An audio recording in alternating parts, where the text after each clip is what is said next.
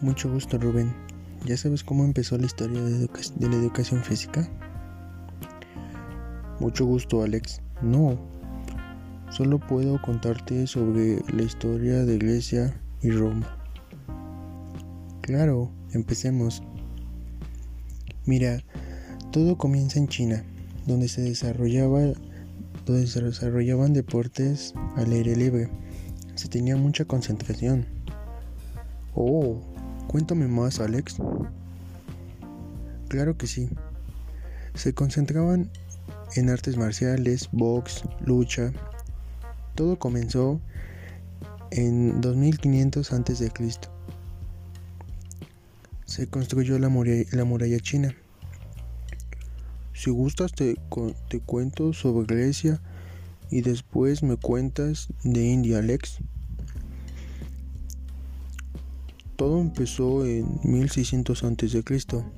Se esforzaban mucho en el hacer ejercicio y le ponían mucha concentración. ¿Ya que practicaban deportes? Literatura, arte, arquitectura, filosofía, y gimnasia. Estas son las actividades que practicaban. Qué interesante, Rubén. Ahora te platicaré sobre la historia de la educación física en India. Sí, claro, cuéntame. Pues en India, en 400 a.C., se practicaba el golf. Les gustaba practicarlo por, en la naturaleza. Recuerdo que les gustaba practicar el baile, ¿no? Exacto, Rubén, así mismo.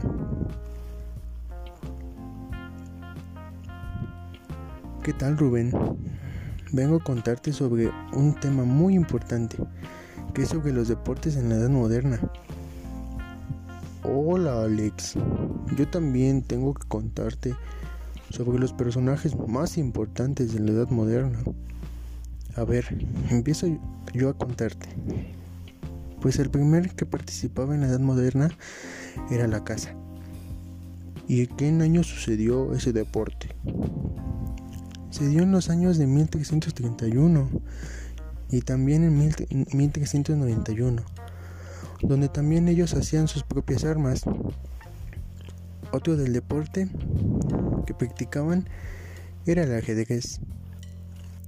Oh, ¿y ese deporte en qué año se practicaba? ¿Y en qué consistía, Alex? Se, practicaba en los años de 1252 a 1284, donde el rey lo, lo, podía lo ponía en práctica y jugaba con personas de la nobleza. Como también se practicaba el juego y de la pelota y la esgrima. El juego de la pelota consistía en meter una pelota en un arco, ya que este deporte lo practicaban los aztecas. Y la esgrima fue desarrollado ya que hicieron unas armas en forma de espadas. Y es donde empezó todo. Qué interesante, Alex. No sabía la profundidad de estos tipos de temas. Sí, Rubén. Ahora cuéntame sobre los personajes más importantes de la Edad Moderna. Me interesa mucho. Claro que sí, Alex. Te contaré sobre los personajes como René Descartes, Galileo y Hobbes. René Descartes es el padre del racionalismo, donde centró su pensamiento en la razón. Galileo surgió en la eh, revolución científica, como también eminentemente hombre del Renacimiento, mostró interés por casi todas las creencias y antes y por último, Hobbes fue quien perteneció a la corriente filosófica del empirismo. Qué interesantes temas, Rubén. Muchas, muchas gracias por ilustrarme. Gracias a ti, Alex. Darme más conocimiento sobre cómo se practicaban esos deportes.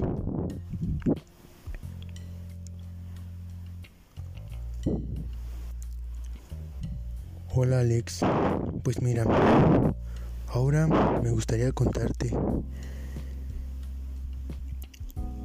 sobre el conocimiento de lo que pasó en la independencia de México, en la constitución mexicana y en el nacionalismo en México. Claro que sí, Rubén. Oye, yo también tengo que contarte muchos acontecimientos que me gustaría platicarte sobre los aztecas, la conquista de México y la Nueva España. Claro que sí, Alex. De acuerdo, Rubén. Yo también te platicaré un poco sobre los primeros congresos en México. Sería un placer, Rubén. Mira, pues empecemos. Te cuento que los aztecas en 1440 Moctezuma se convierte en el emperador del imperio azteca y después los aztecas se expandieron hasta establecerse en Oaxaca. Oh, y al, y al pasar el tiempo, ¿qué sucedió con Moctezuma? Pues mira, en 1519 Moctezuma recibió a Cortés en la capital azteca y tiempo después de que recibió a Cortés sucede la muerte de Moctezuma en el año de 1520. Pero qué tristeza, después de hacer una buena obra fallece Moctezuma. Así es, desafortunadamente así fue. Ahora te platicaré sobre lo que pasó en la conquista de México. Claro, Alex, a ver cuéntame pues todo sucedió en 1519, cuando Hernán Cortés recibe ayuda para poder conquistar a México. Y también después ocurre la batalla de Centlia. ¿Y qué pasó después, Alex? Pues los españoles realizaron una emboscada en una celebración de los mexicas, donde estaba Hernán Cortés. Se hizo un gran enfrentamiento, ¿verdad, Alex? Exacto, Rubén. Se hizo un gran enfrentamiento. ¿Y, ¿Y, después qué pasó, Alex? En el año de 1019 capturan a Moctezuma y su muerte ocurre en el 29 de junio de 1520. Después de eso, Hernán Cortés intenta huir junto con sus hombres, pero iba perdiendo a mucho ejército en lo que se conoce como la noche triste. ¿En serio? ¿Y qué más pasó, Alex? Cuéntame. Pues pasó que muere Xiucláhuac por causa de la viruela y se proclama a Cuauhtémoc como el nuevo Tlatuani y eso fue lo que en la conquista pasó, Rubén? La verdad, estoy muy sorprendido. Ganas de saber más de los acontecimientos que me contarás, Alex. Y ahora te contaré sobre lo que pasa en la Nueva España y, cómo surgió su educación. Pues todo comenzó en 1516. Los tres padres Jerónimos evolucionaron el pensamiento educativo, de la corona y de la información ofensiva de la minoría de la comunidad indígena. Pero después ocasionó una guerra entre los mexicas. Y después donde Tlatuani defendió a los suyos, pero después de, haberlos ayudado, lo abandonaron. Y después de todo que eso que pasó Alex, ¿siguió la guerra? ¿O qué pasó? Pues pasó que en 1529 los franciscanos elaboraron un bachiller para darle los conocimientos y darles a conocer el aprendizaje, sobre la gramática. Pero crearon una escuela o cómo? Efectivamente, Rubén. Construyeron la primaria la primera escuela en la Nueva España que lo llamaron Colegio de Tlatelolco. Tlatelolco. Pues la verdad, muchas gracias, Alex. Todo esto ha enriquecido más mis conocimientos. Son unos temas muy interesantes y me los has contado de una manera muy, muy, muy, muy bien. Muchas gracias. De nada, Rubén. Para mí es un gusto. Bueno, pues ahora te contaré, empezaré con el tema de la independencia de México.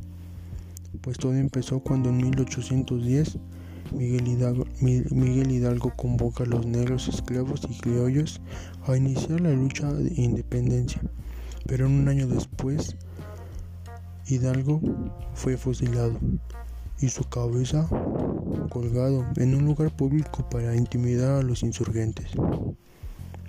Y después de esa gran tragedia, ¿qué más sucedió Rubén?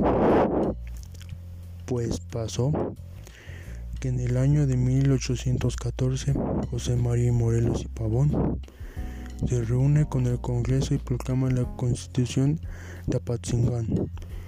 Y un año después ocurrió el fusilamiento de José María y Morelos y Pavón en Ecatepec, en el Estado de México. Qué triste. De esas dos muertes, ¿qué pasó? Se firmaron los tratados de Córdoba, en donde se reconocen y Vicente Guerrero y José Iturbide unen sus fuerzas para dar triunfo al movimiento de independencia. Y todo eso fue lo que, en lo que pasó en la independencia. Qué interesante, Rubén. La verdad fueron acontecimientos muy importantes y la verdad no sabía de eso. Te seguiré platicando, Alex, pues ahora te hablaré sobre la constitución. Empezaré en el año 1824. Constituye la, la Constitución, trató sobre el corte liberal en su mayoría, plasmó la Constitución como forma de gobierno en un de gobierno una república representativa. También se surgió la Constitución centralista, que era conocido como las siete leyes constitucionales que está integrada por siete aparatos llamados cada uno de ellos como la ley. ¿En serio, Rubén? ¿Y después de todo eso, qué pasó? Pues mira, en 1847 se elaboró el acta constitutiva de formas de reformas. Esos son los sucesos que te puedo contar, Alex, ya que para mí son los más importantes. Muchas gracias Rubén por todas, por todas esas aportaciones. En verdad, gracias por platicarme todo eso que pasó, todos esos conocimientos. La verdad no no lo sabía.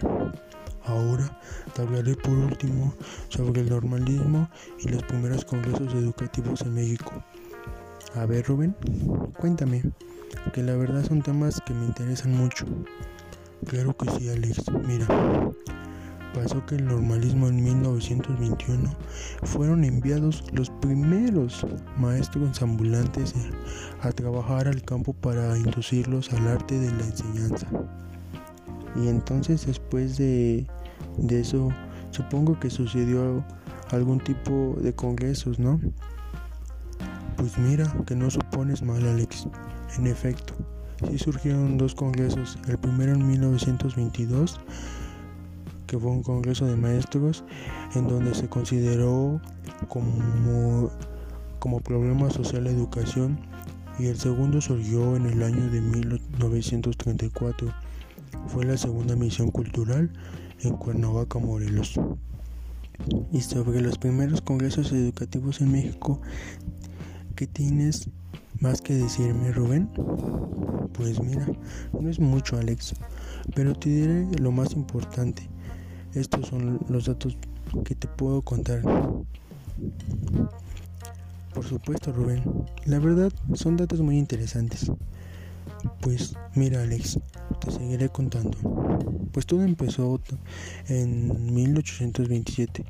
Apareció el tercer plan educativo.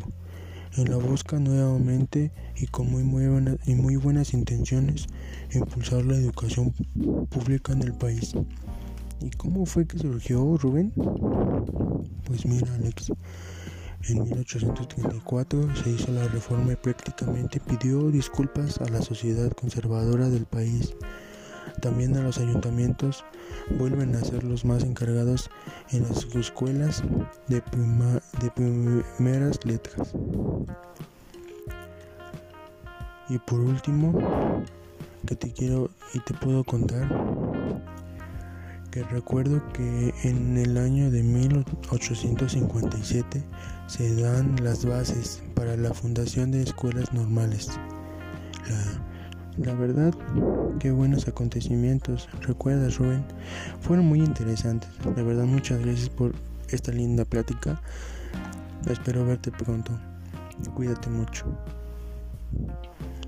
Claro, Alex, nos vemos, nos estamos viendo. Hasta pronto. Hasta luego, Rubén.